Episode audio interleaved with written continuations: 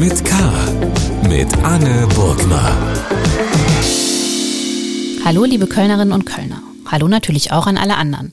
In Talk mit K sprechen meine Kollegin Sarah Brasak und ich im Wechsel jede Woche mit spannenden Menschen aus dieser Stadt. Heute habe ich Isabel Schajani zu Gast. Die WDR-Journalistin beschäftigt sich intensiv mit den Themen Flucht und Migration. Sie berichtete schon aus zahlreichen Flüchtlingslagern in Afrika und Europa.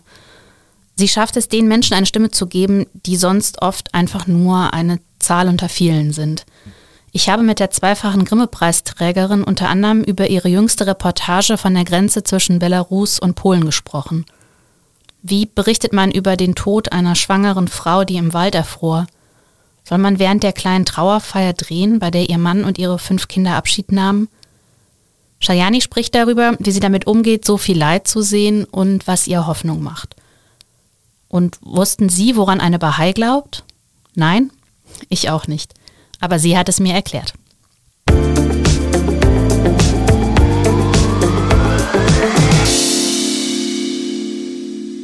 Isabel Schajani, herzlich willkommen zu Talk mit K. Ich freue mich wirklich sehr, dass du da bist. Danke für die Einladung.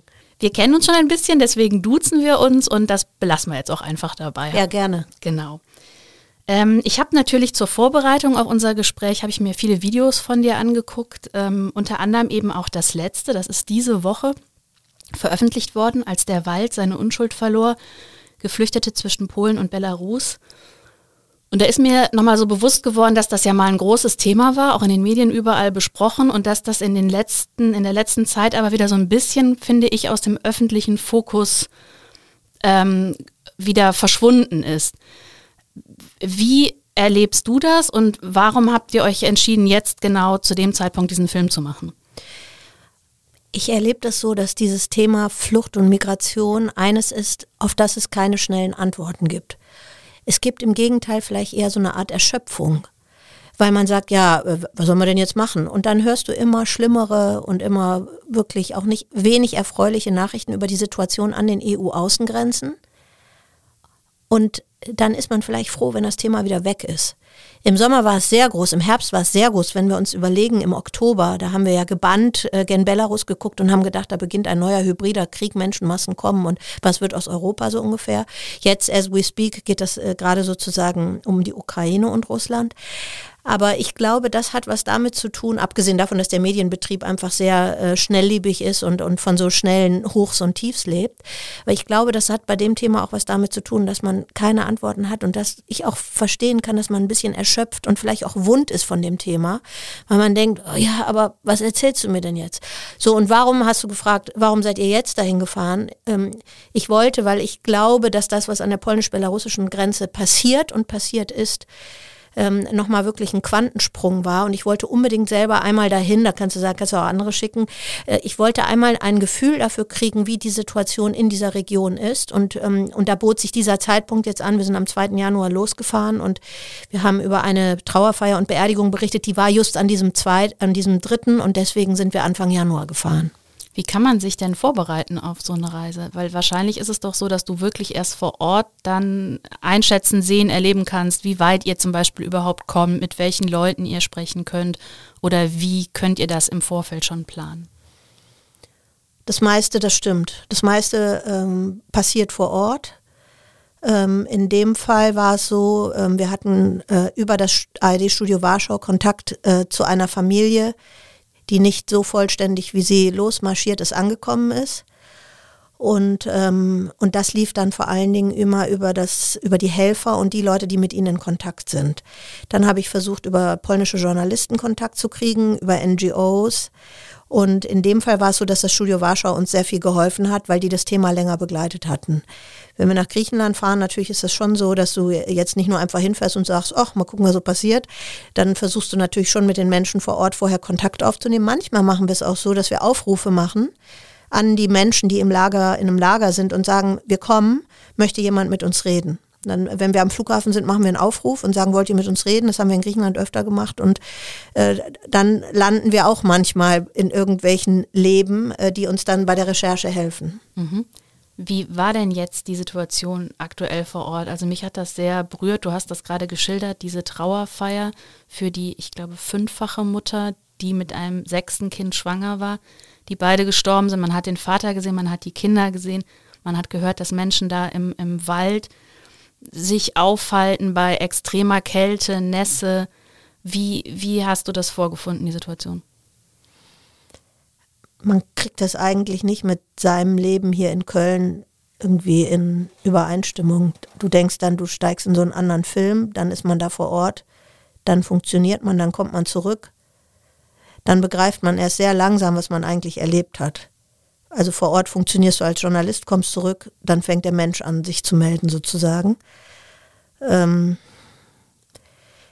wie erlebt man das vor Ort? Also ja, ja, du hast es gerade sehr gut und sehr treffend beschrieben. Ähm, also wir wussten von dieser Familie aus dem Norden Iraks, irgendeine Familie kann man eigentlich sagen. Vater heißt Barawan, Mutter heißt Avin, fünf Kinder. So, der Mann ist arbeitslos durch Corona, ist sowieso, äh, kann nicht lesen und nicht schreiben, hat fünf ähm, Kinder. Und dann sagt die Frau eines Tages zu ihm, komm, wir gehen. Dann sprechen die mit den Eltern, dann müssen sie auch irgendwie diese, ähm, das war genau da, als Belarus sich sozusagen als Schlepper betätigt hat, dann machen die sich tatsächlich mit den fünf Kindern und sie ist im sechsten Monat schwanger, machen die sich auf den Weg. Dann denkst du, sag mal, da denkst du als Mitteleuropäer, sag mal, da denkst du, sag mal, Lebensversicherung, Krankenversicherung, irgendwie so. Das sind ja alles völlig andere Kategorien. Dann lassen die alles hinter sich und dann marschieren die in diesen Wald und äh, waren sechs Tage unterwegs und am Ende lag sie nur noch am Boden. Und dann gibt es ein Foto, was wir hatten und wir wussten auch, als sie festgenommen wurden oder gefunden wurden, hatten wir davon Kenntnis, das war Ende November.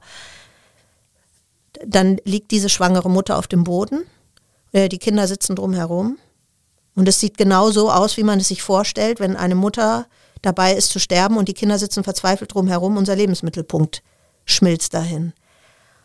Ähm, dann sind sie gefunden worden. Und das ist ein ganz entscheidender Moment gewesen, weil ähm, da gibt es Helfer, die da hinfahren, um den Leuten erstmal Essen und Erstversorgung zu bringen. Die sind mit Licht da rein und die Grenzpolizei direkt hinterher. Ähm, und äh, dann ist ein Teil von denen ist festgenommen werden, aber die Mutter, da haben die Polen sich, glaube ich, relativ korrekt verhalten, ist sofort ins nächstliegende Krankenhaus ähm, gebracht worden, nach Hainovka und blieb dann da drei Wochen und ist dann in diesen drei Wochen verstorben. Als wir die Details erfahren haben, ich habe auch mit dem Anästhesisten und dem Leiter der Intensivstation gesprochen, äh, der die Mutter behandelt hat, in welchem Zustand die Mutter war, da wird dir schon anders und dann denkst du, äh, okay, aber ist jetzt nicht mal in Europa hier, ne Leute, jetzt ist genug. Das kriegt man eigentlich nicht, wirklich nicht zusammen, weil, und ich kenne mich auch medizinisch nicht aus. Er hat dann gesagt, 28 Grad Körpertemperatur. Ähm, er sagt dann unterkühlt, ja, was heißt schon unterkühlt für uns? Ne? Da denkst du irgendwie hier Karneval ist an man unterkühlt oder so. Und, ähm, und das äh, Kind in ihrem äh, Mutterleib war zu dem Zeitpunkt, als die Helfer kamen, schon tot. Das heißt, dadurch hat sich eine Vergiftung eingestellt. Ähm, die, die Familie, der Vater mit den fünf Kindern ist dann in eine Obdachlosenunterkunft gekommen, da sind die immer noch. So, jetzt deine Eingangsfrage war ja, was findest du da vor?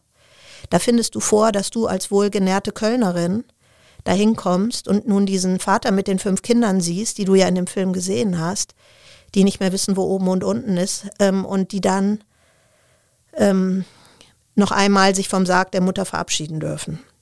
Und als ich das meiner Cutterin gezeigt habe, der Elena Pracht, dann hat, hat sie intuitiv sofort gesagt, das geht uns doch eigentlich gar nichts an, warum zeigen wir das?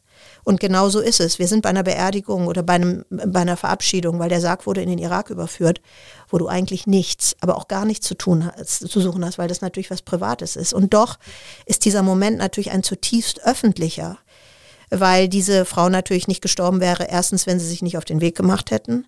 Und zweitens, äh, wenn es nicht diese brutale Situation im Wald gibt, so wie es sie gibt. Und dann waren wir da bei einer Verabschiedung, wo diese Familie war, die Helfer, und Journalisten. Wahrscheinlich eine völlig verrückte Situation, die aber vielleicht die, die in einem Mikrokosmos widerspiegelt, wie angespannt die Lage an dieser EU-Außengrenze ist. Du hast ja gerade das, finde ich, schon sehr eindrücklich beschrieben. Das ist eigentlich vielleicht einer der privatesten Momente, ein solcher Abschied. Und ihr steht ja immer wieder vor der Frage, also ihr trefft auf Menschen, die in, in, in sehr, sehr schlimmen Umständen leben.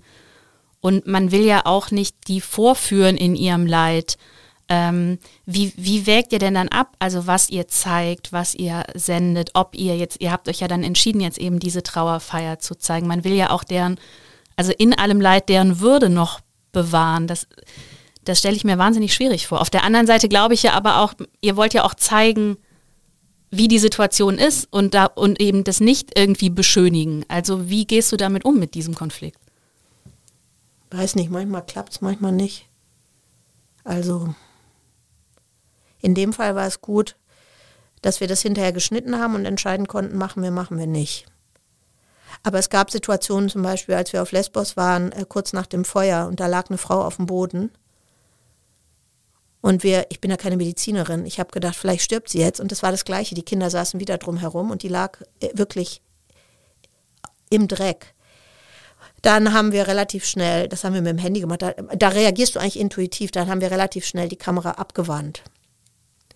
Ja, aber wenn du natürlich die Härte zeigen willst, äh, kommst du nicht ganz drum rum, äh, solche Bilder dann auch zu zeigen. Und dann stellt sich natürlich auch die Frage, ist man selber mittlerweile schon abgehärtet und verroht und gewöhnt sich an solche Bilder und ist gar nicht mehr empfindlich, weil man da schon einiges erlebt hat. Da ist die Frage nach dem, ob es angemessen ist, solche Situationen live zu streamen äh, oder ob man da reflektieren soll. Und ähm, ich bin mittlerweile so, dass ich, wenn ich merke, es ist heikel, dann sage ich, komm, wir machen live. Wer weiß, danach ist weg, dann können wir es nicht wieder machen. Hau, hau raus so ungefähr. Mhm. Äh, jetzt bei der Beerdigung war ich froh, dass wir es nicht gemacht haben. Es wäre absolut, es wäre daneben gewesen. Also ich habe keine richtige Antwort auf deine Frage. Die Frage trifft ins Schwarze. Äh, wie kann man die Würde bewahren? Hm, es ist ein ständiges Versuchen, würde ich so sagen vielleicht. Jetzt muss ich eine Frage stellen, die ich eigentlich ein bisschen später stellen wollte, aber die mich tatsächlich immer bewegt und die da sich auch anschließt. Bei mir ist es so, wenn ich manchmal durch die Straßen gehe und ich sehe zum Beispiel Obdachlose, dann habe ich den Impuls, die zu fragen, wie es ihnen geht und manchmal mache ich das auch. Aber ich weiß ja immer, ich kann da nichts tun. Also ich muss dann irgendwann sagen, ich wünsche ihnen alles Gute und dann gehe ich weiter.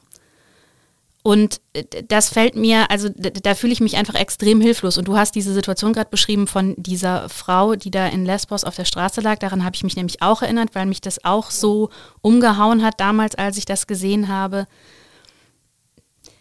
Wie, also jetzt eben, du sagst ja, du bist dann da in erster Linie Journalistin und der Mensch kommt vielleicht in Köln wieder mehr raus, aber der Mensch Isabel Schajani ist ja trotzdem auch da vor Ort. Also wie gehst du damit um, das zu sehen und zu wissen, du kannst denen nicht helfen. Oder vielleicht nur, sagen wir mal, ganz äh, in, in ganz kleinen Teilen. Dieses Beispiel ist eine gute Situation. Wir standen nämlich zu zweit vor der Kamera, der Bomdet Ismaili und ich. Und äh, Salama, unser Kameramann, hat uns gedreht. Und in dem Moment, als wir die Frau gesehen haben, das haben wir auch vor der Kamera gesagt, haben wir gesagt, Bomdat, mach du den Stream weiter, ich hole hol hol Rettungssanitäter das war eigentlich, es war eigentlich in Anführungsstrichen eine relativ klare und einfache Situation, weil wir waren zu zweit und natürlich bist du Mensch. Ja, da siehst du, dass die da liegt. Ich kann das doch nicht einschätzen. Ich kann nicht einschätzen, wie es der geht. An der Stelle wäre man auch gerne Arzt, um zu wissen, mhm. macht die das jetzt für die Kamera, machte die aber nicht. Die, da ging gar nichts mehr. Und das haben wir an der Stelle auch so gemacht. Ähm, wir sind dann, ich bin dann nach vorne gegangen zu den äh, Kontrollposten zur Polizei und habe gesagt, sie sollten Sanitäter schicken und dann, dann kriegten wir auch mit, wie kompliziert das ist. An der Stelle, das ist eigentlich eine einfache Situation. Was eine tatsächlich sehr schwierige Situation ist, ähm, ist, wenn du, ich sage mal ein anderes Beispiel. In, in, Paris ähm, gibt es diesen Außenring, wo ja immer Hunderte hängen und versuchen, nach Frankreich zu kommen oder in der EU ihren Platz zu finden, um es jetzt mal elegant zu formulieren. Und ich habe ein Interview gemacht äh, mit, ähm, ich glaube, vier oder fünf Afghanen. Und wo wohnten die? In einer Bushaltestelle. So, und es war kalt, es war Januar, es waren null oder minus fünf Grad. Und ähm, dann habe ich mit denen gesprochen, sehr schön, der Stream lief sehr gut, ja. Ich habe alles sozusagen Elend, was ich hören wollte, um zu illustrieren, wie hart die EU ist gekriegt. Und dann habe ich gesagt, vielen Dank, auf Wiedersehen. Und diese Situation hat mein Sohn gedreht, weil der damals, der, äh, der mittlere, weil der damals in Paris war zum Studium. Und dann hat er gesagt, wie machst du das? Lässt du dir erst das Elend erzählen und gehst wieder nach Hause? Und ähm, ähm, das ist was, das macht man dann äh, mit sich selber oder mit äh, Kollegen aus und das ist nichts, was du dann in der Öffentlichkeit sozusagen debattierst, aber am Ende ist es so, dass du mit deinem Gewissen da klarkommen musst, äh, was du da machst oder nicht, weil sonst kannst du das nicht weitermachen. Ähm, es ist auf jeden Fall mm, ein dauerhaftes Problem. Du bist ja mit vielen Leuten aber auch länger in Kontakt tatsächlich, zu denen du dann den Kontakt hältst und hörst, wie es denen geht. Und unter anderem auch eine, äh, ich habe leider den Namen des Mädchens vergessen, die da nach Luxemburg mit ihrer Familie gekommen ist und die ich auch so, du hast das auch mal beschrieben, die war so sehr forsch und sehr, also ich fand die super, man schließt die auch sofort ins Herz. Und die natürlich auch, glaube ich, am Anfang, also als sie noch in dem Lager waren, dich gefragt haben, kannst du uns nicht einfach mitnehmen? So, was ja irgendwie, finde ich, aus Kindersicht eine total naheliegende Das hast Frage du dir alles ist. angeguckt? Ja, klar. Wow. Ähm, Feiere. Mhm. Genau. Es ist dann aber, die sind jetzt in Luxemburg. Also ist das so ein Fall, wo du dann vielleicht auch so ein bisschen Kraft drauf schöp äh, draus schöpfst, weil du eben merkst, äh, es, es gibt doch auch diese guten Geschichten oder woher nimmt man dieses, da immer weiterzumachen? Ja, das, so ist es. Also, dass du, das, äh, das klingt platt, aber ich denke immer, im Dunkeln leuchten die Sterne heller. Das ist schön. Und ähm, wenn ich, ich habe die besucht im Mai in Luxemburg. Und dieses äh, Mädchen, was du beschreibst, ey, die war so forsch. Die hat da im, im Lager in Moria, die war wie meine Pressesprecherin. Die hat mir dann 20 so ausgewachsene Afghanen vom Hals gehalten, weil die wollen natürlich mal alle wissen, wie komme ich hier raus. Und sie hat dann gesagt, hat sie euch doch gerade gesagt, lasst sie in Ruhe und so. Und äh, nach dem Feuer sind die, konnten die nach Luxemburg und diese Kinder haben natürlich in der Zeit, als sie im Lager waren, waren die natürlich keine Kinder mehr und sie waren sehr ernst, zumal nach dem Feuer. Und ähm, als ich sie im Mai in Luxemburg besucht habe, ähm, bin ich mit dem Auto dahin gefahren und dann habe ich die Kinder gefragt, was sollen wir machen? Dann haben die gesagt, Autofahren. und ähm, dann sind wir, ähm, dann sind wir Auto gefahren, dann haben die erst ähm, Fenster hoch, Fenster runter, Hupe an, Hupe aus. Die haben mich total genervt. Äh, dann habe ich gesagt, dann habe ich jeden Einzelnen, was ich mit meinen Kindern auch gemacht habe, auf den Schoß genommen und hab, darf man nicht der Polizei sagen, habe gesagt, okay, ihr dürft jetzt mal lenken. Dann haben die geschrien vor Freude. Da waren die wieder Kinder. Du fragst nach Momenten, das sind die Momente. Äh, die sind klein und aber das sind äh, das sind genau die Momente, die einen die einen dann sagen, okay, manchmal klappt's, manchmal du kriegst natürlich auch sehr viel dramatische Sachen mit. Aber ähm, wenn ich jetzt sehe, die Feiere, die fängt, die spricht jetzt schon sehr gut Französisch, sind seit anderthalb Jahren da. Jetzt hat sie letzte Woche ein Handy gekriegt, hat sie mir sofort eine Nachricht geschrieben, ne, ich habe ein Handy. Ähm, ich glaube schon, dass das diese Momente sind. Ich glaube, das ist auch bei anderen so. Also man lernt ja auch mit der Zeit Leute kennen, die das auch machen. Und dann sind das auch die positiven Geschichten, die du dir gegenseitig erzählst. Also ich habe neulich länger telefoniert mit einer Frau von äh, Médecins Sans Frontières, die im Moment in Libyen ist.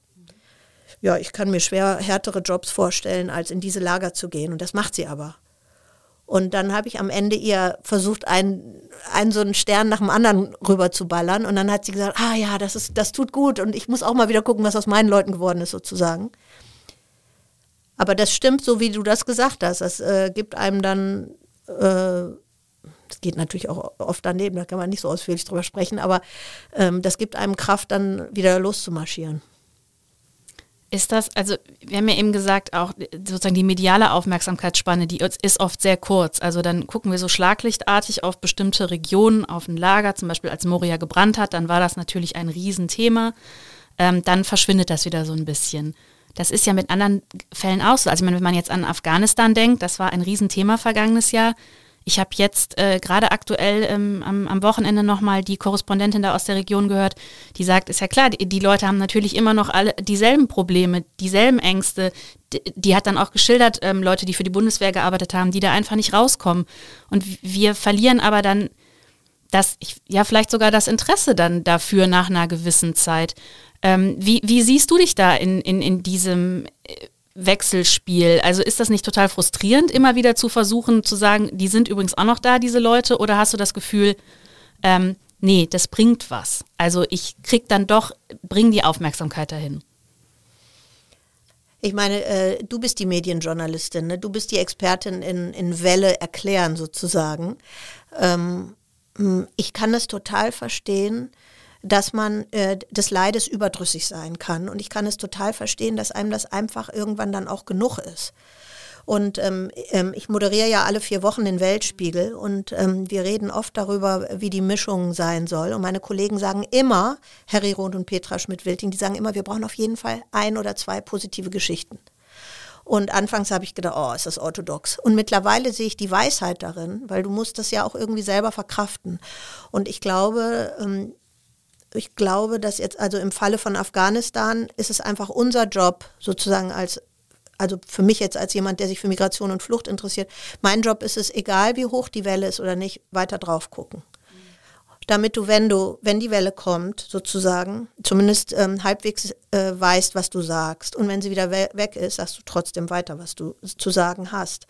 Und es ist nicht ganz einfach, auch so in Zeiten von Twitter, sich nicht infizieren zu lassen von, was kann ich nur machen, damit ich irgendwie mehr Retweets kriege oder sowas und da einen raushaue. Aber ich glaube, man, ich glaube, und das sehe ich auch bei anderen, die diese Themen bearbeiten, du bleibst einfach konstant dran. Es ist ja, guck mal, bei Medienberichterstattung, die du machst, das Gleiche. Jetzt, äh, gerade heute, wo wir sprechen, ist äh, Russia Today äh, möglicherweise hat keine Sendeerlaubnis mehr für Deutschland. So, dann ist das heute groß. Ne? Das ist aber morgen oder übermorgen Fuji. Ne?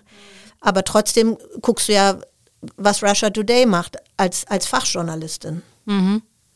Ja, ich, ich finde, ich, das stimmt. Ich denke nur immer bei so einem Thema, was, was einen ja wirklich wahrscheinlich auch, das ist ja, nehme ich an, eine Herzensangelegenheit für dich. Ähm, da frage ich mich halt manchmal, ob man dann nicht einfach auch irgendwann total frustriert ist und denkt, ich, also das, das bringt ja doch alles nichts. Herzensangelegenheit. Manchmal denke ich, vielleicht ist es schon ein Herzensdefekt. Ähm, ich weiß, ähm, doch, doch, das bringt was. Ähm, äh, aber die Alternative wäre, ja, das andere das machen, das ist ja gut. Wenn es gemacht wird, dann könnte man sich höchstens mal fragen, vielleicht machst du mal was anderes. Aber, ähm, aber an dem, in dem Feld bewegt sich so viel. Ich glaube, dass neben äh, Digitalisierung, Klimawandel, Migration eines der großen Menschheitsanliegen und Menschheitsthemen ist. Und äh, deshalb ist es mir, da bin ich so von überzeugt, dass deshalb sind mir diese Kurven fast egal. Mhm. Ähm, weil ich einfach sehe, das entwickelt sich immer weiter. Und ich meine, dass wir gestern Abend diesen Film äh, in, im WDR zeigen konnten und dass die Mediathek, die ARD-Mediathek das auf diese Startseite ge äh, gestellt hat, ist doch gut. Also dann, dann können es Leute, die es sehen möchten und die es auch, die es weiter interessiert, können es verfolgen. Mhm.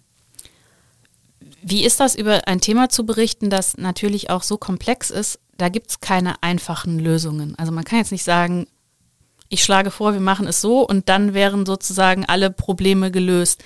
Ähm, und das, und das, ich, ich nehme ja an, ich weiß es nicht, du hast ja auch nicht die eine Antwort darauf, wie man diese ganzen Migrationsfragen lösen soll. Ähm, geht es dir dann eher darum, das jetzt erstmal abzubilden oder geht es dann schon auch darum, aufzuzeigen, welche Möglichkeiten es gäbe, da Dinge zu verbessern?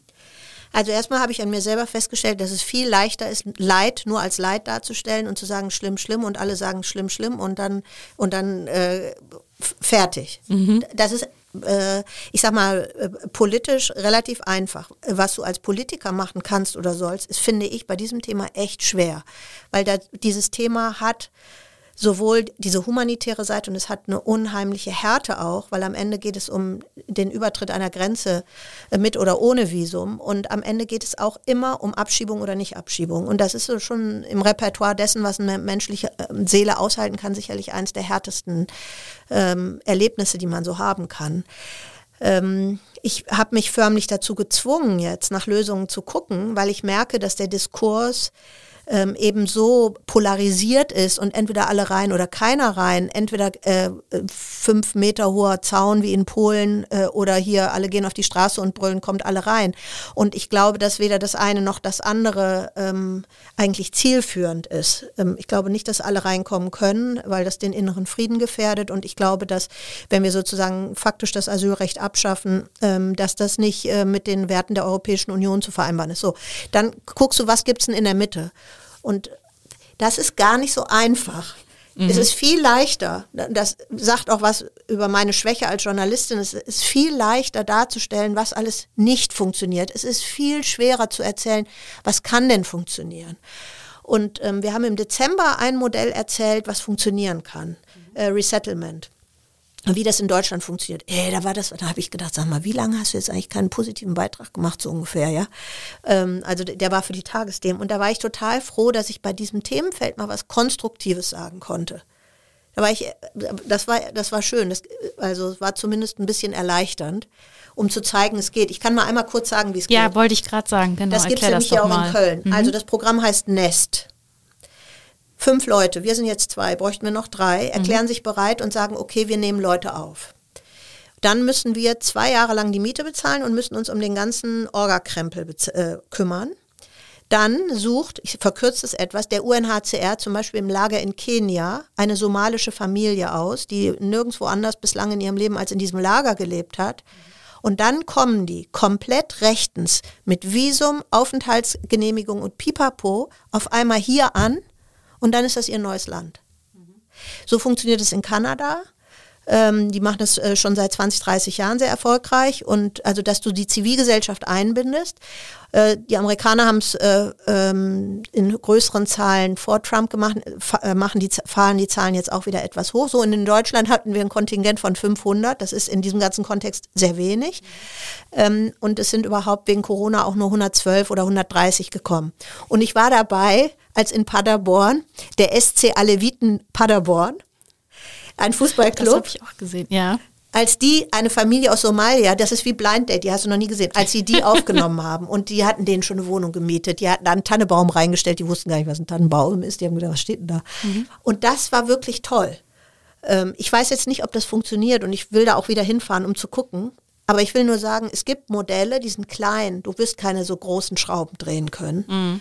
Aber ähm, es gibt Lösungen, über die es sich lohnt, mehr zu berichten, weil das die Leute, die das machen, das ist schon eindrücklich, was die da alles auf sich nehmen. Das hast du auch gesehen. Mhm. Mensch, Meier. Ja, klar. Ähm, ich habe eben gedacht, als du diese Geschichte erzählt hast von, also dann äh, äh, Belarus, ähm, Polen da an der Grenze von diesem Vater und äh, ja geschildert hast, die haben sich überlegt, ähm, wir gehen jetzt. So wie, wie, also auf der einen Seite kann man das ja verstehen.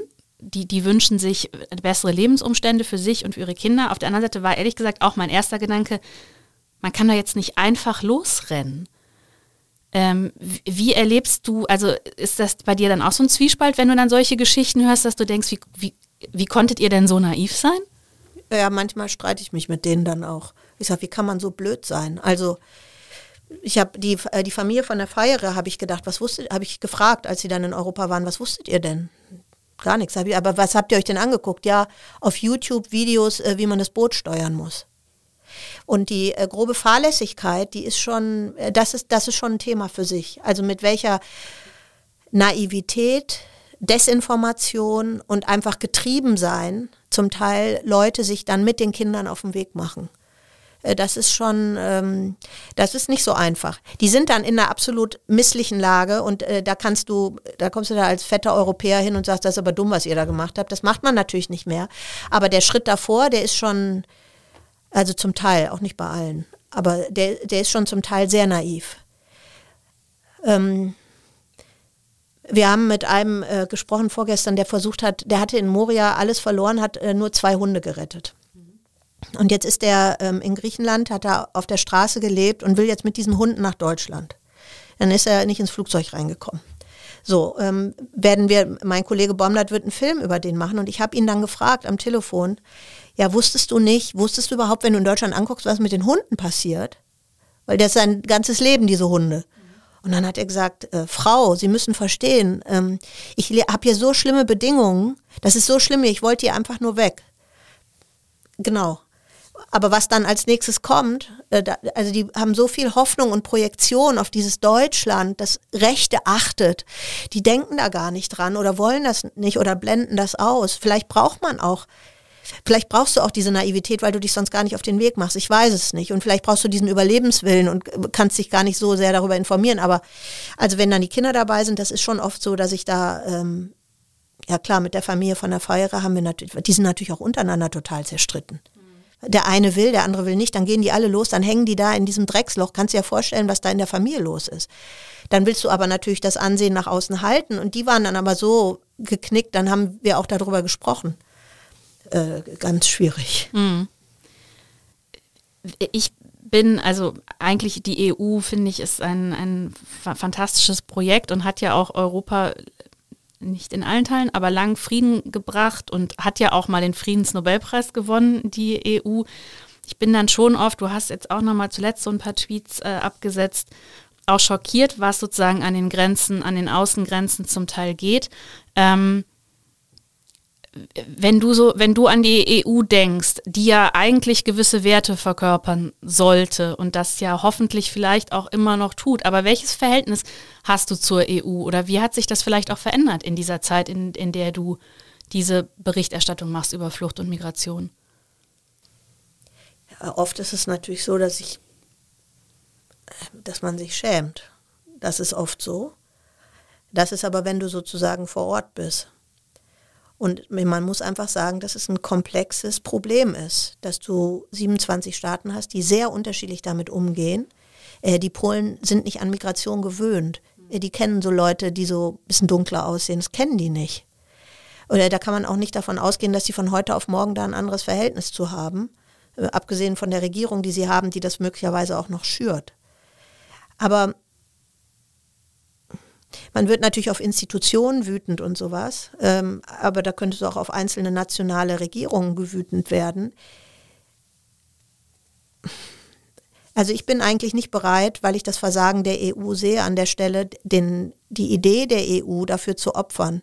Ich glaube einfach nur, es ist sehr es ist ein irre schwieriges Feld und jetzt gerade heute ist die EU-Innenministerkonferenz und die deutsche Innenministerin will irgendwie vorschlagen, dass es eine Koalition der Willigen gibt. Ich glaube, es wird da keine einheitliche Haltung mehr zu geben, sondern sie wird, sie wird immer weiter verstritten sein und, ähm, und dann muss man gucken, ob man trotzdem einen Common Sense findet. Mhm.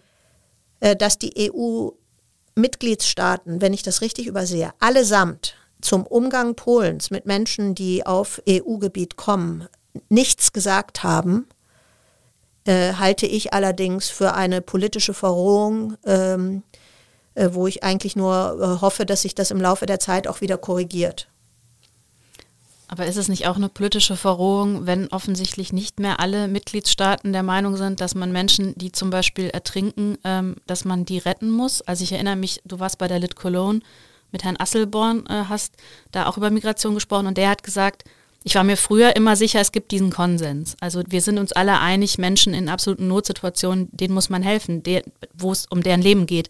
Und das glaube ich nicht mehr. Oder da ist meine Erfahrung, es gibt Länder in der EU, die da nicht mehr, sich da nicht mehr dran halten. Ist, also kann es dann überhaupt noch irgendwie eine Lösung geben? Ja, als Journalist ist es einfach zu sagen, ähm, Leute, das kann doch nicht euer Ernst sein. Und ich meine, so Leute wie der Asselborn, das ist dann einer, der versucht dann immer noch dann nimmt er dann 30 Leute auf. Der versucht es dann noch. Und ich glaube, dass ich sehe das da pragmatischer. Ich, ich sehe dann einfach, okay, aber wen kannst du denn am Ende tatsächlich noch retten?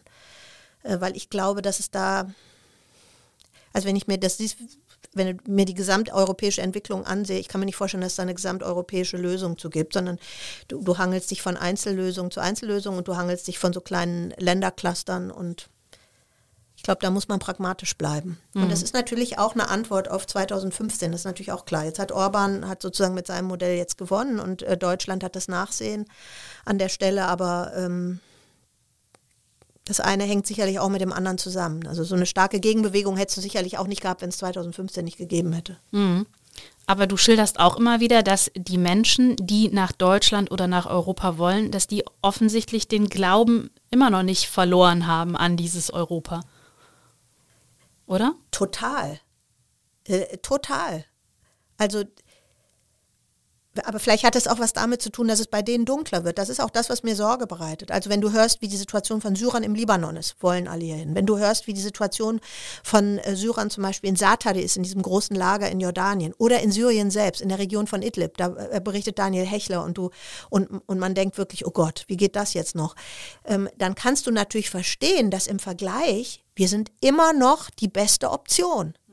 So, fertig. Und du kannst deine Kinder hier zur Schule schicken. Weißt du, vorgest vorletzte Woche, nee, letzte Woche war das, hatte ich auf einmal so eine afghanische Familie am Handy. Da wollte der unbedingt, dass ich da, dass ich äh, die Kamera anmache, damit wir uns mal sehen. Und dann hat er gesagt, ja, ich habe meinen Sohn losgeschickt, der ist jetzt in Polen im Gefängnis, aber er sollte uns eigentlich nachholen. Da habe ich gedacht, wie naiv bist du eigentlich? Dann habe ich gesagt, aber Sie wissen schon, wenn er rauskommt, der holt Sie nicht morgen. Das ist nicht so einfach, hat er gar nicht verstanden. Dann macht er die Kamera an und ich rede da schon schön theoretisch, dann sieht, sitzt da das erste Kind, das zweite Kind, das dritte Kind, das vierte Kind, alles Mädchen. So, der sitzt in Kabul mit seiner Frau, den vier Töchtern, hat den einen Sohn vorgeschickt und sagt, ähm, aber was mache ich mit meinen Mädchen? Ja, dann bin ich still. Da sage ich gar nichts. Ich weiß aber nicht, wie ich, also was ich tun soll. Aber in Afghanistan, jeder, der ein bisschen Kontakt zu Afghanen hat, der weiß, du kriegst ständig nur irgendwelche Anfragen. Weil alle sagen, aber wo ist denn die Zukunft? Und dann sind wir im Vergleich, im Vergleich, wir nehmen uns selber relativ dunkel wahr, aber sind wir immer noch das helle Licht für diese Menschen. Das ist einfach, wir sind auf dem Partyboot und die wollen da auch drauf. Ja, und weil du im Vergleich immer noch, wenn du drin bist, geht es dir immer noch verhältnismäßig gut.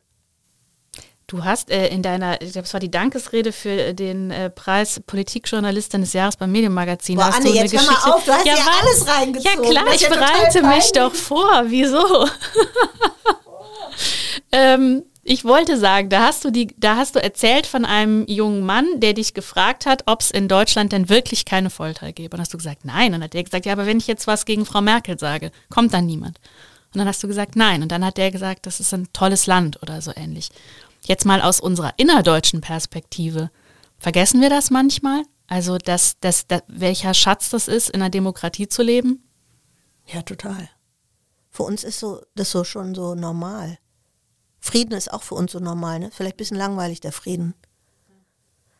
Der hat das so, wie du es schilderst, es war genau so.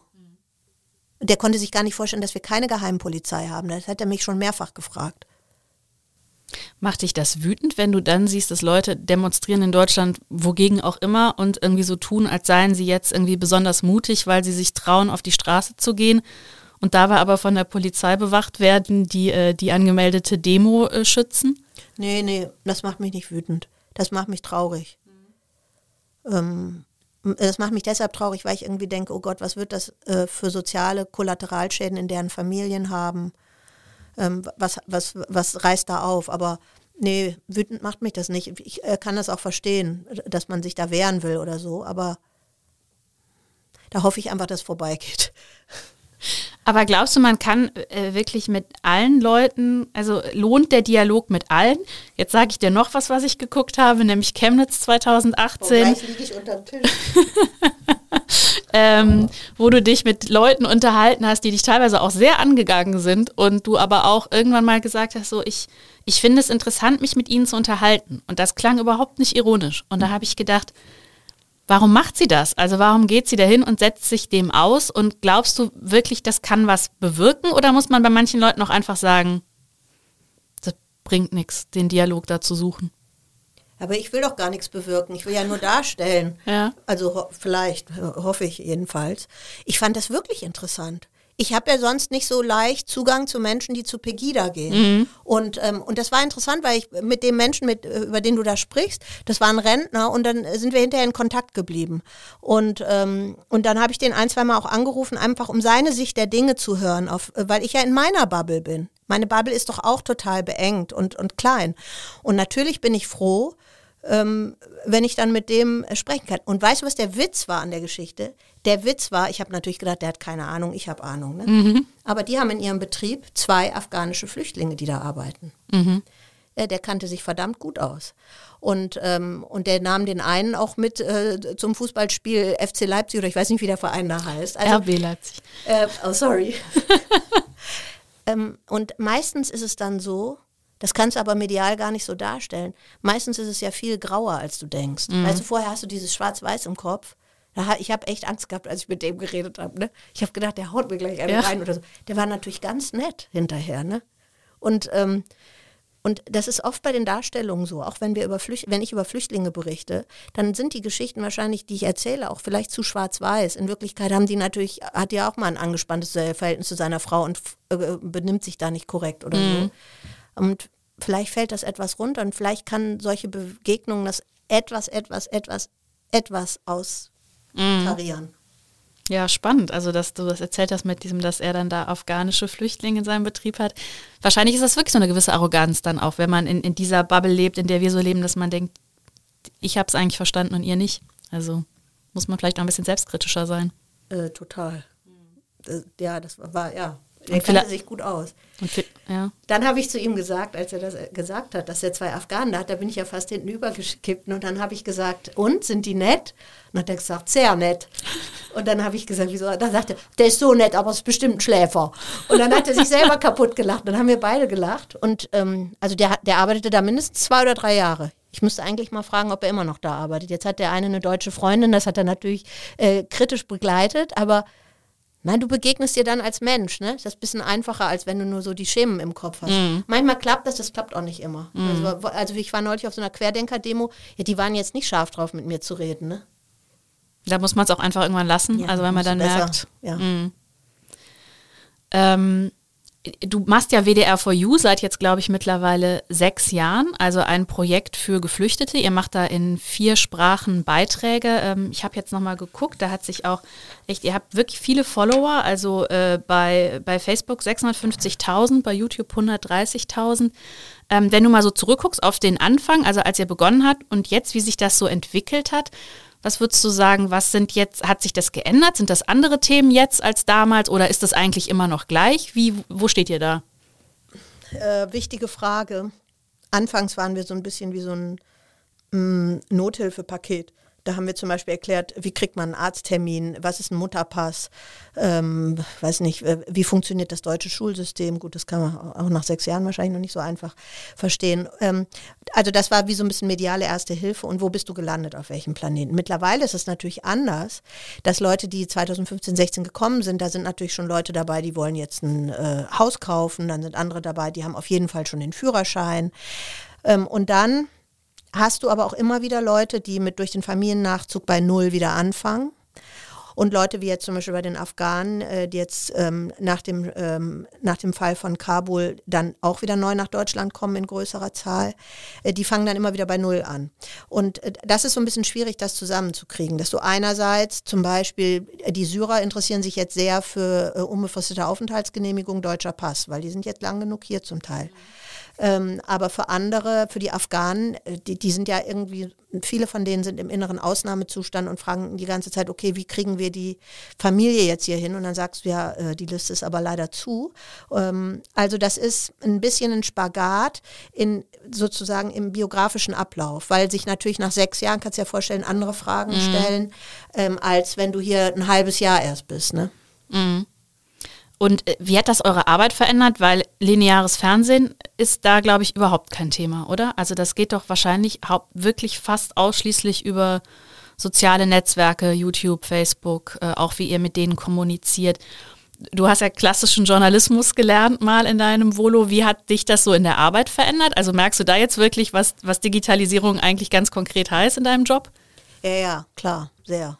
Also ich äh, springe ein bisschen zwischen den Welten. Wenn wir den Weltspiegel machen, ist es klassisches Fernsehen, mhm. äh, reflektiert, gut vorbereitet, sehr gut geplant.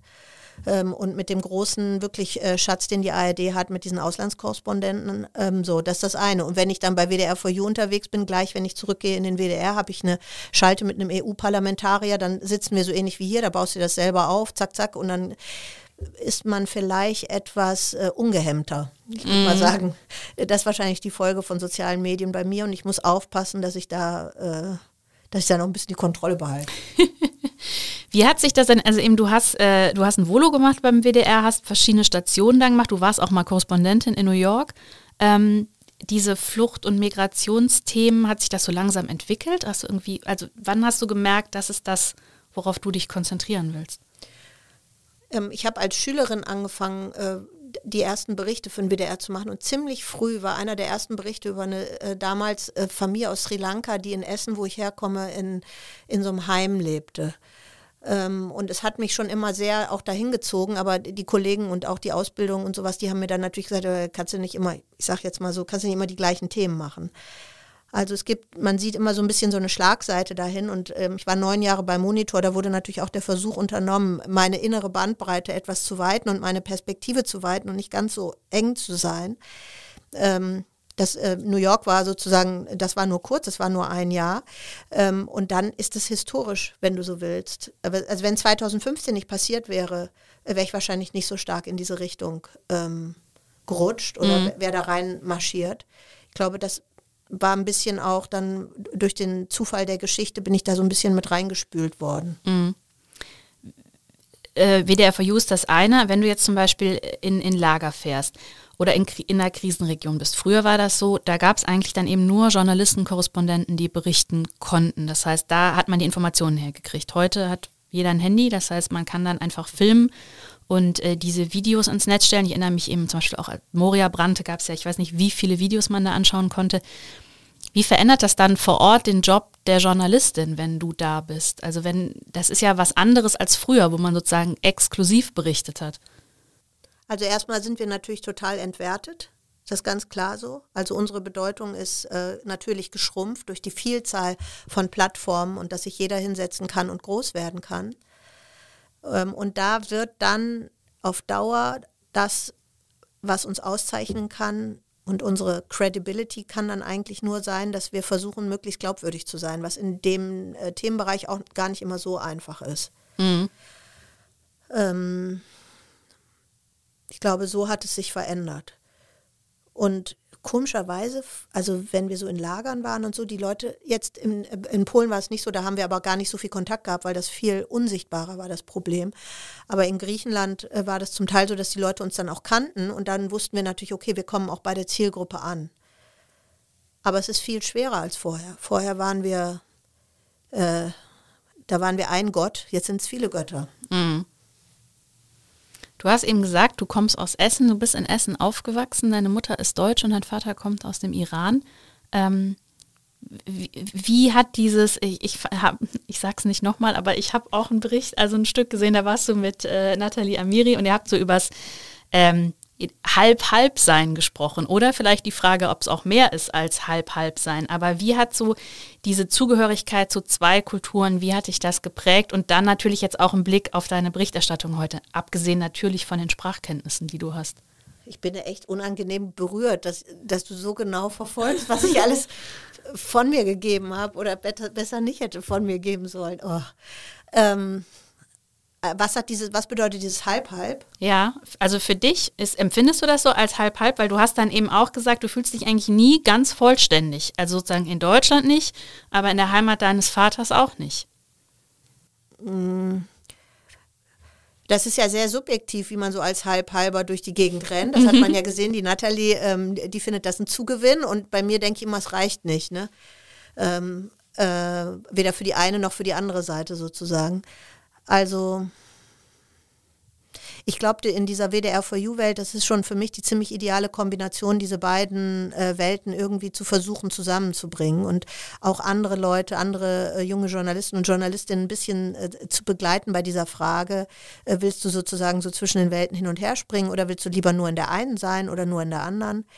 Und ähm, manchmal ist man dann ein bisschen mehr auf der einen und ein bisschen mehr auf der anderen Seite, wobei für Iraner bin ich ja was total Deutsches. Ne? Mhm. Erstens, wenn ich Persisch spreche, habe ich einen äh, starken deutschen Akzent. Und ähm, guck mal, wie ich aussehe. Das hat ja auch nicht gereicht. Also vielleicht irgendwie für Griechenland reicht es noch, aber für die Iraner reicht es auf keinen Fall. Ähm, und trotzdem ist mir da aber vieles über diese fünf Jahre auch vertrauter geworden.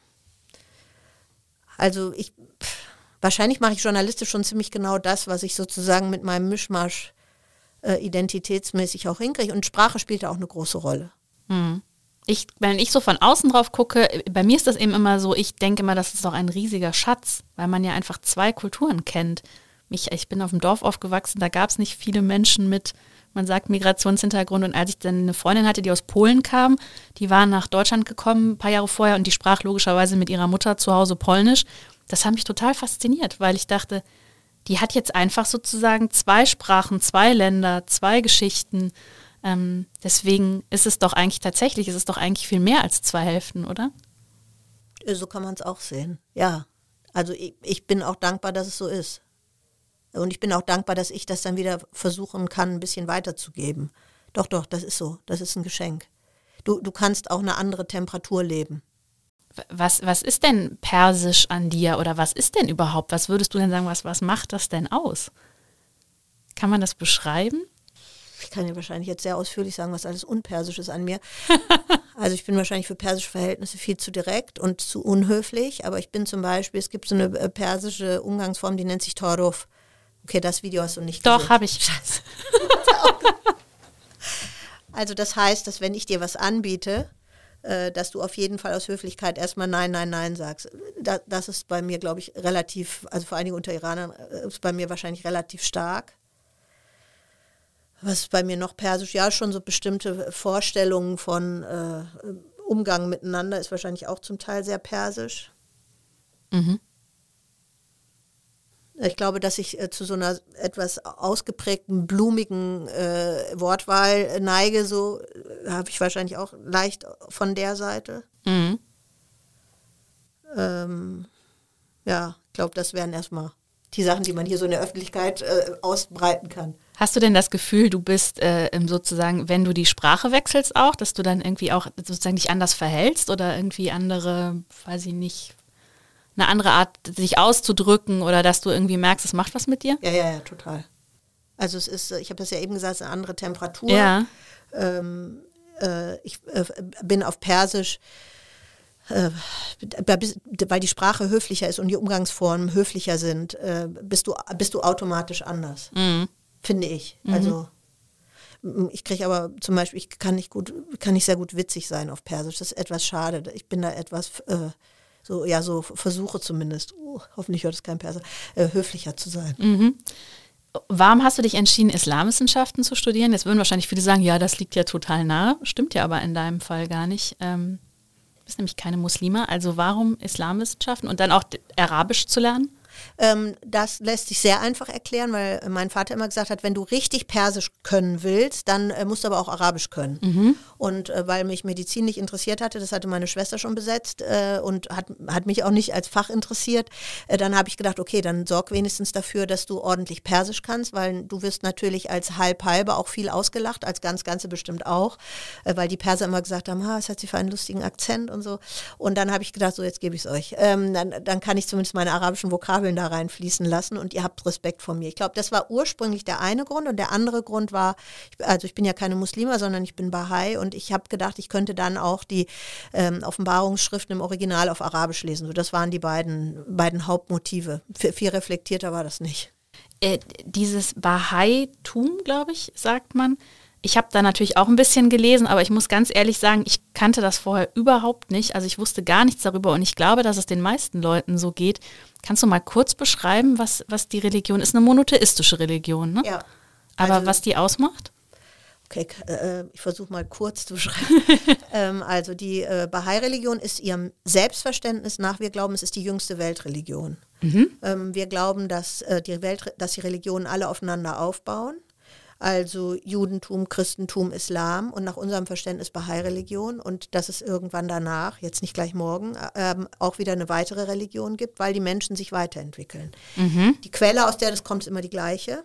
Ist immer das gleiche. Wir haben hier zwei Lichter oben, aber hier ist nur, also es gibt nur einen Gott. Und ähm, die Kernbotschaften der Religion sind auch immer gleich.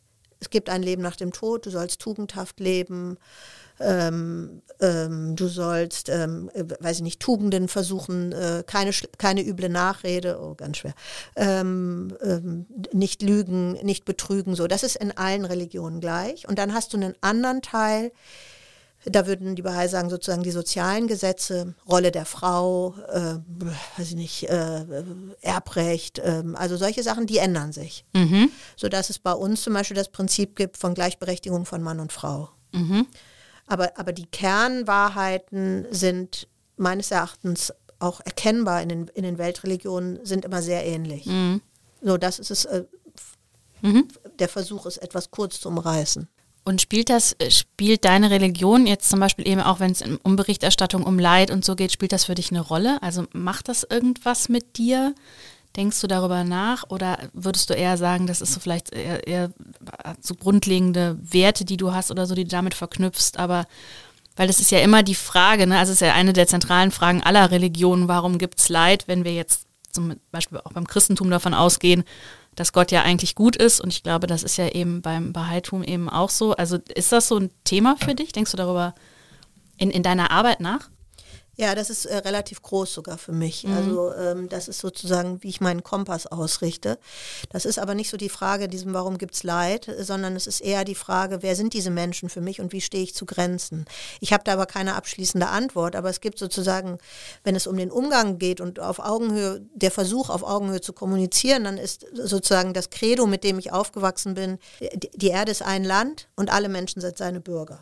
So, dann denke ich, okay, heißt das keine Visa mehr oder was heißt das jetzt? Äh, heißt das keine Grenzen mehr? Wie geht man mit denen um? Aber also das ist schon was, was mich sehr ähm, im Umgang mit diesem Thema, was mich äh, relativ prägt.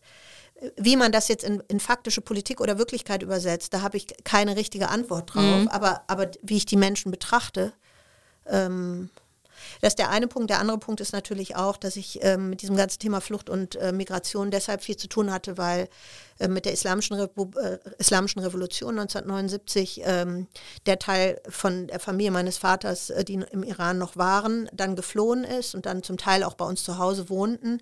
Und ich sehr früh mitgekriegt habe, dass dann auf einmal irgend so ein schlecht gelaunter Mensch ein halbes Jahr im Zimmer neben mir gewohnt hat und ich gedacht habe, was ist das denn jetzt?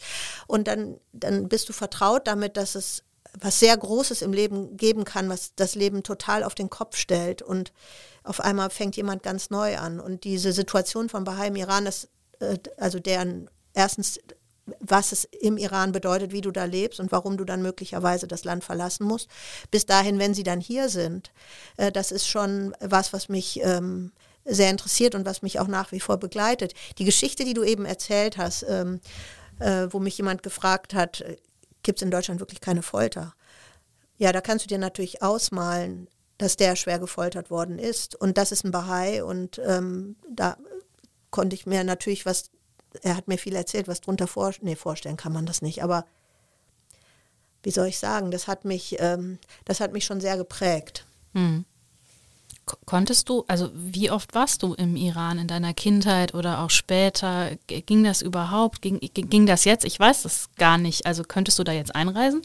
Ähm, also ähm, wir waren einmal vor der Revolution, da war da, äh, einmal zu Ostern zwei Wochen und dann war ich äh, 2004, 2005 mit meinem Vater ähm, jeweils zehn Tage da.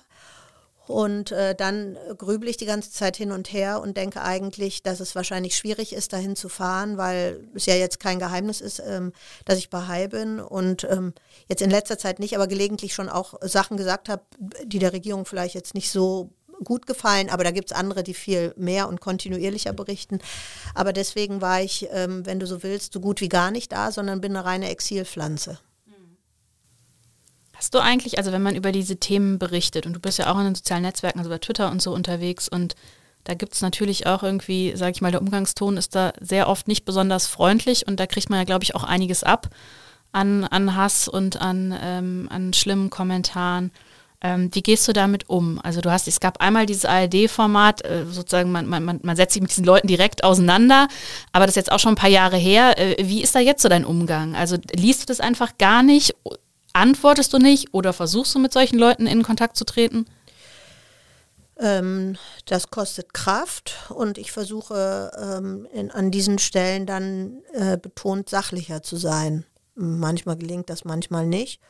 Und ähm, wenn Leute ähm, beleidigend sind oder mir irgendwie sagen, wo sie mich hinwünschen oder so, dann denke ich, okay, wünsche ich dich auch irgendwo und blockiere ich dich, fertig. Also ähm, das inhaliere ich nicht äh, ausgiebig. Ähm, ich nehme das zur Kenntnis und äh, gucke dann, ob es ein inhaltlich, Gedank äh, inhaltlich interessanter Gedanke ist, ähm, der dann auch äh, wirkt, oder ob es um Beleidigung geht und dann sage ich, gut, ähm, das finde ich keine menschliche Umgangsform, entweder reagiere ich nicht oder ich blockiere das dann. Mhm. Weil wir eben über Religion gesprochen haben, wollte ich dich auch nochmal fragen, das war ein großes Thema vergangenes Jahr äh, im WDR, da ging es um Nemi El Hassan, die Quarks moderieren sollte und dann gab es Antisemitismusvorwürfe. Der WDR hat sich dann entschieden, ähm, sie, dass sie das nicht moderieren darf. Das waren Dinge, die sie in ihrer Jugend getan hat. Also es war ein sehr komplizierter Prozess. Geht mir auch jetzt gar nicht sozusagen darum, dass du irgendwie sagst, war das richtig oder falsch. Aber äh, es gab dann auch bei der Deutschen Welle einen Skandal, Partner der Deutschen Welle in der arabischen Welt, wo es um Antisemitismus äh, in deren Berichterstattung ging. Mich würde einfach mal äh, interessieren, wir wollen ja auch mehr Diversität und das ist ja auch wichtig, gerade auch in der Berichterstattung. Aber natürlich, wenn Menschen aus anderen Regionen und anderen Ländern kommen, die auch einen anderen Blick auf gewisse Dinge haben, ähm, haben wir da noch nicht den richtigen Umgang gefunden? Also im Sinne von, dass wir sozusagen dann immer mit unserem deutschen Blick darauf gucken, auf Menschen zum Beispiel aus arabischen Ländern? Ich glaube, dass wir da ein Stück weit naiv sind, mhm. ähm, weil, ähm, also sie ist ja jetzt zweite Generation ähm, und ich hatte damit im WDR nichts zu tun, ähm, aber, ähm, aber das war jetzt nicht was, wo man sich äh, völlig wundert und ich finde dieses Wundern ja, also wo man sich nicht völlig wundert, weil wenn du mit Menschen zu tun hast, die in anderen äh, politischen Systemen sozialisiert sind, und dann lernst du dein Leben lang, Israel ist der Feind. Mhm. Dann ist das so ungefähr wie wenn uns beigebracht wird, der Holocaust war gar nicht schlimm, brauchst du gar keine Sorgen machen. Das ist für uns auch schlicht unvorstellbar, weil er schlimm war, da gibt es nichts zu leugnen. Und die wachsen auf mit diesem Bild, ähm, Israel ist der Feind. Also alles Elend, in Anführungsstrichen, was hier im Nahen Osten ist, hängen die immer drin. Ähm, und dann ist es natürlich so, dass nicht mit dem Moment, das gilt jetzt für die erste Generation, es gilt nicht für die zweite. Mhm. Äh, dann ist es natürlich nicht so, dass mit dem Moment, wo du deinen Fuß in Passau auf deutschen Boden setzt, dass dann alles weg ist. Ist natürlich nicht so. Und ähm, das erleben wir auch in der Redaktion. Ne? Wenn ich dann zum Beispiel sage, ja, meine Schwester hat zehn Jahre in Israel gelebt, schweigen.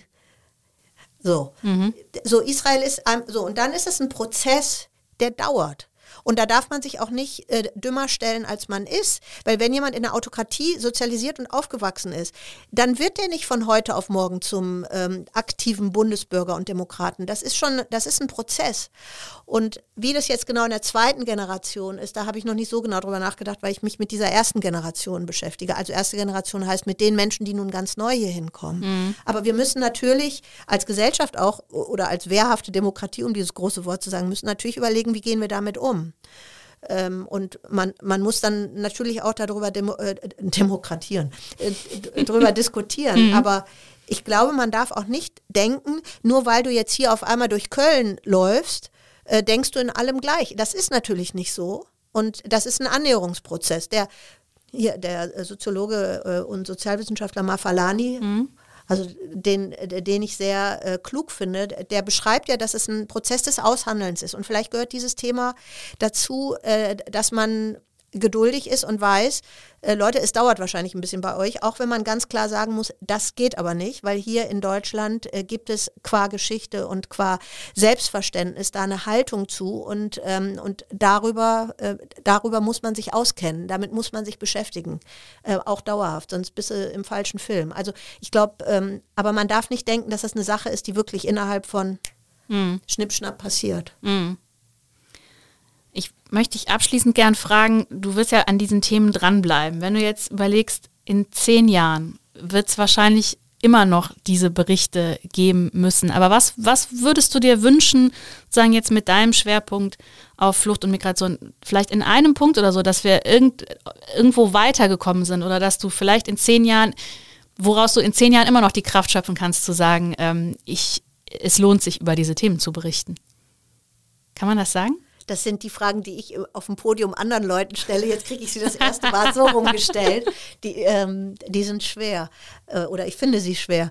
Also ich glaube, ich würde mich freuen, wenn man in Deutschland begreifen würde, dass es ein zivilgesellschaftliches Potenzial gibt, mit denen du Familien, die keine Chancen haben und deren Kinder niemals zur Schule gehen könnten, ein Fenster öffnest, hierhin zu kommen und die eng begleitet werden und wo das funktioniert.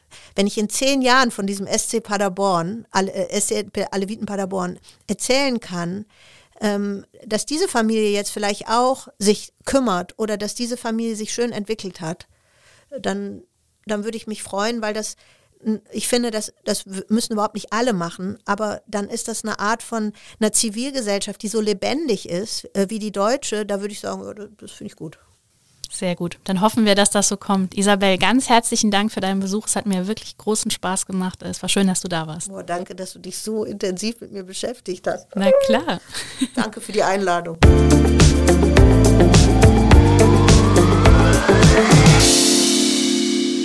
Ich möchte noch auf unseren täglichen Podcast Stadt mit K News für Köln hinweisen. Dort hören Sie immer ab 17 Uhr die wichtigsten Nachrichten des Tages aus Köln. Die gesamte Podcast-Familie des Kölner Stadtanzeiger finden Sie unter ksda.de slash podcast oder indem Sie das Stichwort Kölner Stadtanzeiger bei einer Podcast-Plattform eingeben. Mich erreichen Sie per Mail. Ich freue mich über Feedback oder Talkast-Vorschläge unter anne.burgmer.ksta-medien.de. Bis zum nächsten Podcast sage ich vielen Dank fürs Zuhören und bis bald. Und nicht vergessen, die nächste Folge Talk mit K gibt es nächste Woche Donnerstag um 7 Uhr.